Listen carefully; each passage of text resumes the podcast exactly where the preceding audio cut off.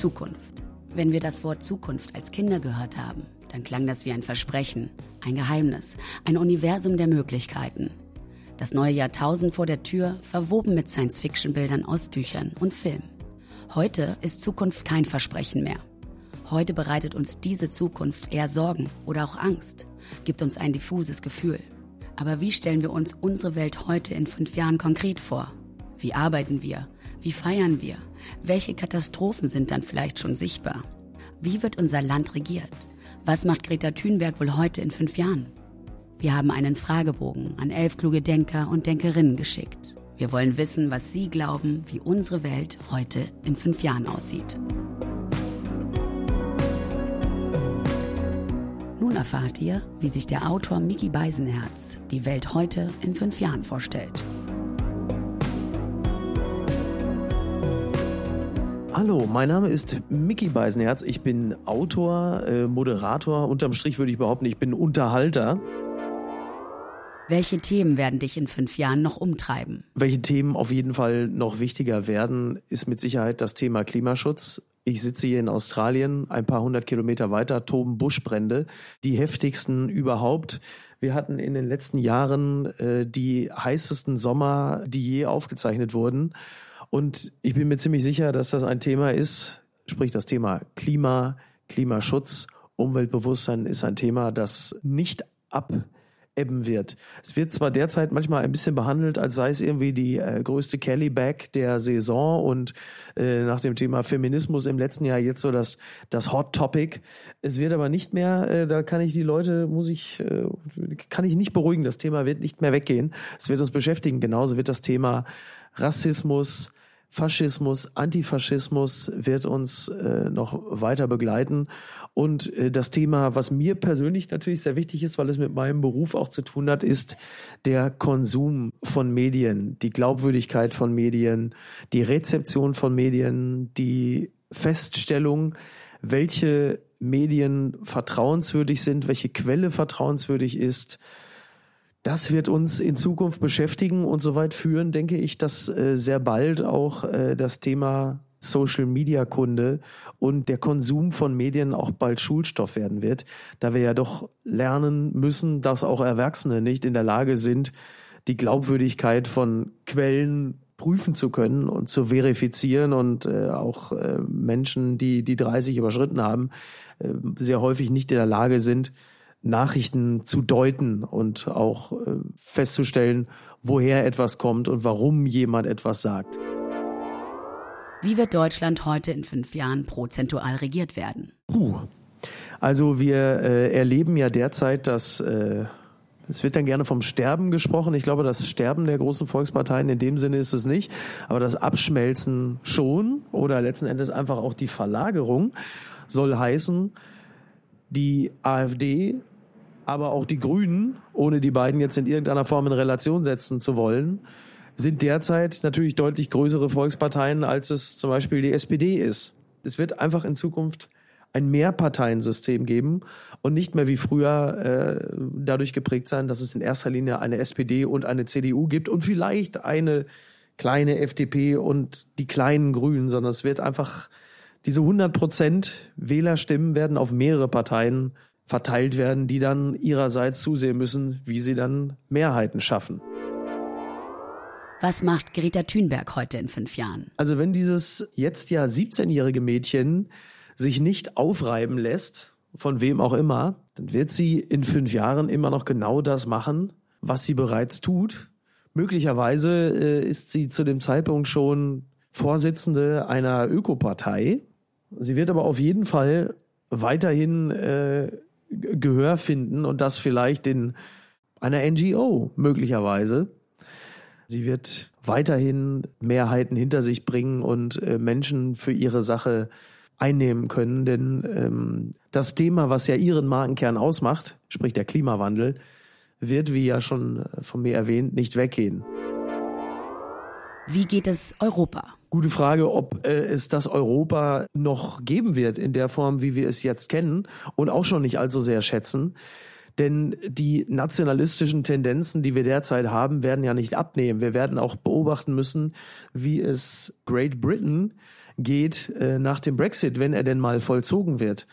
Und wenn es so sein wird, dass England nach dem Brexit nicht mehr Teil der EU ist, aber trotzdem weiterhin, ähm, weil die EU dann trotzdem partnerschaftlich mit England zusammenarbeiten möchte und ihnen weiterhin Privilegien in Aussicht stellt, dann wird es möglicherweise auch bedeuten, dass andere Länder, wie zum Beispiel Italien, die Vorteile äh, eines Ausstieges aus der EU sehen werden. Denn dass der Nationalismus und der Ultranationalismus momentan eine sehr reizvolle Angelegenheit ist, das erkennt man ja äh, auf dem kompletten Kontinent. Die Frage ist halt nur, wie lange dauert es, bis die einzelnen Länder und die, und die Führung der Länder erkennen, dass Europa ein, ein starker Zusammenschluss halt eben mehr ist als Gurkenkrümmungsverordnungen und äh, Bürokratie, die einem aus Brüssel aufoktroyiert wird.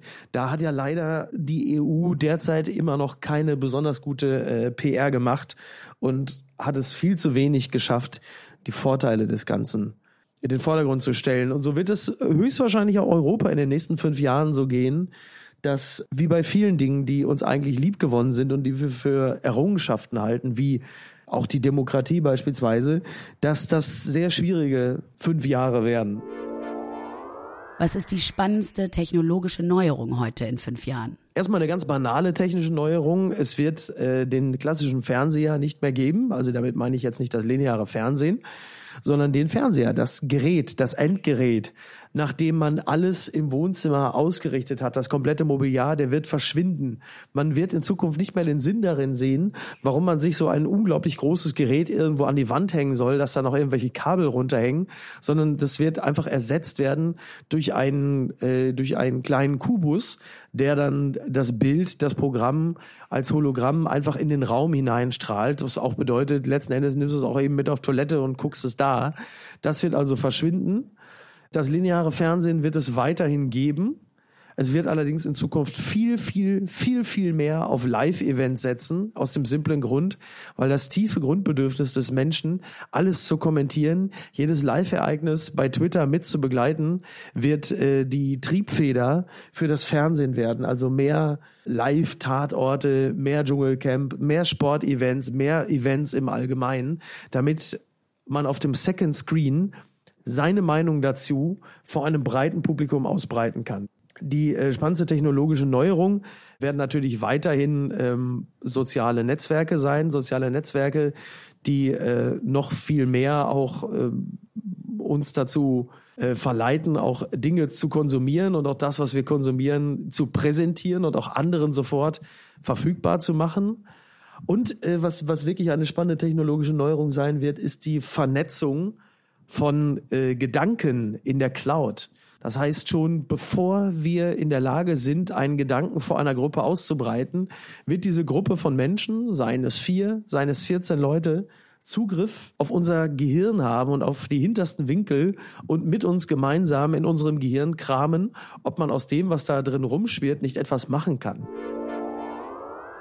Welchen Stellenwert hat Religion in der Gesellschaft? Also gehen wir von unserer Warte aus, dann wird Religion auch in Zukunft eine wichtige Rolle spielen, weil sie Halt gibt. Sie äh, schafft Verlässlichkeit, eine starke Position in einer Welt, in der immer weniger gilt, in der immer weniger zählt, in der der Rückhalt fehlt, in der auch immer weniger Verlass ist auf Bewährtes und Bekanntes. Da ist die Religion natürlich ein wunderbares Medikament, gegen Verwirrung in äh, Ländern wie Mittelamerika, Südamerika, in Teilen Afrikas, in Teilen Asiens wird die Religion immer wichtiger werden, weil äh, die Lebensumstände der Menschen immer weiter erschwert werden.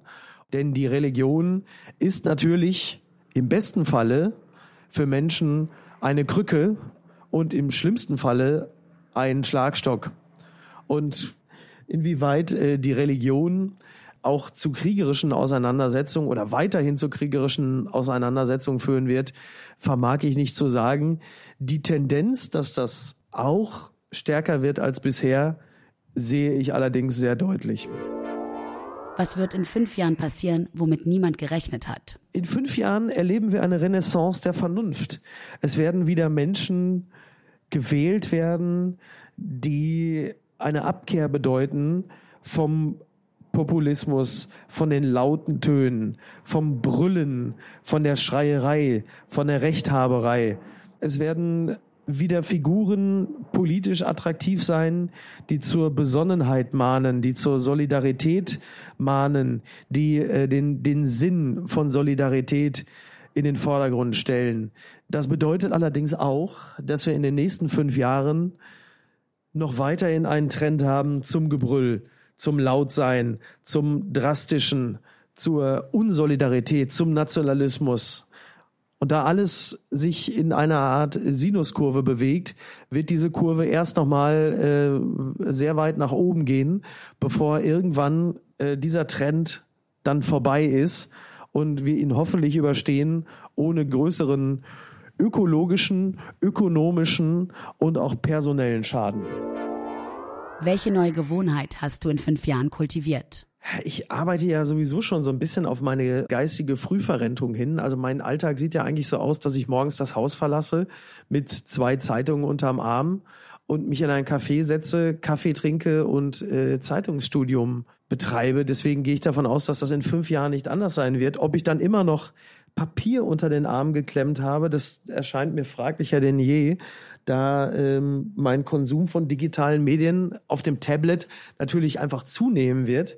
Deswegen wird meine, äh, meine, meine Gewohnheit sein, das alles noch viel mehr digital zu konsumieren. Ansonsten wird meine neue Gewohnheit sein, dass ich vielleicht am Anfang des Tages erstmal eine halbe Stunde Gitarre spiele oder Klavier.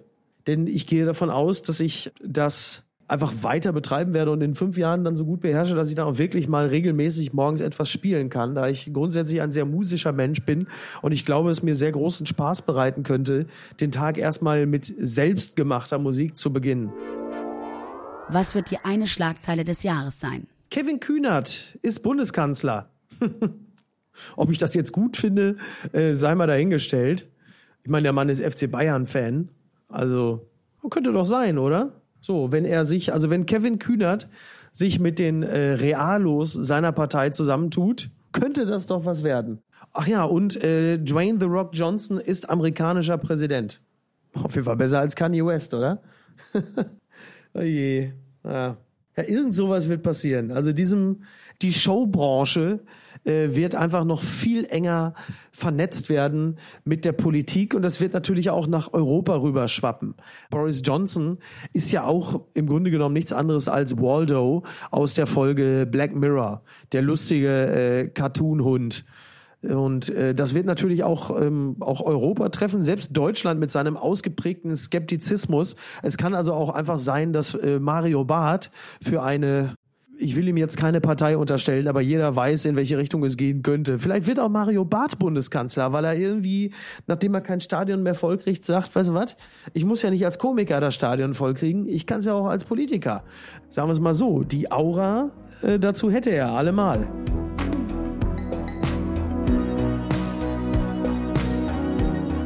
Wie hättet ihr die Fragen beantwortet? Alle Infos zum Gast und den Fragebogen findet ihr in den Show Notes. Hinterlasst gern einen Kommentar oder eine Bewertung bei Apple. Bis Ende Januar erscheinen alle elf Folgen. Abonniert den Podcast, damit ihr keine Folge und keine Antworten verpasst. Heute in fünf Jahren ist eine Produktion von Mitvergnügen. Redaktion Lisa Golinski und Matze Hilscher. Sprecherin Gesine Kühne. Schnitt Sebastian Wellendorf. Musik Andy Fitz.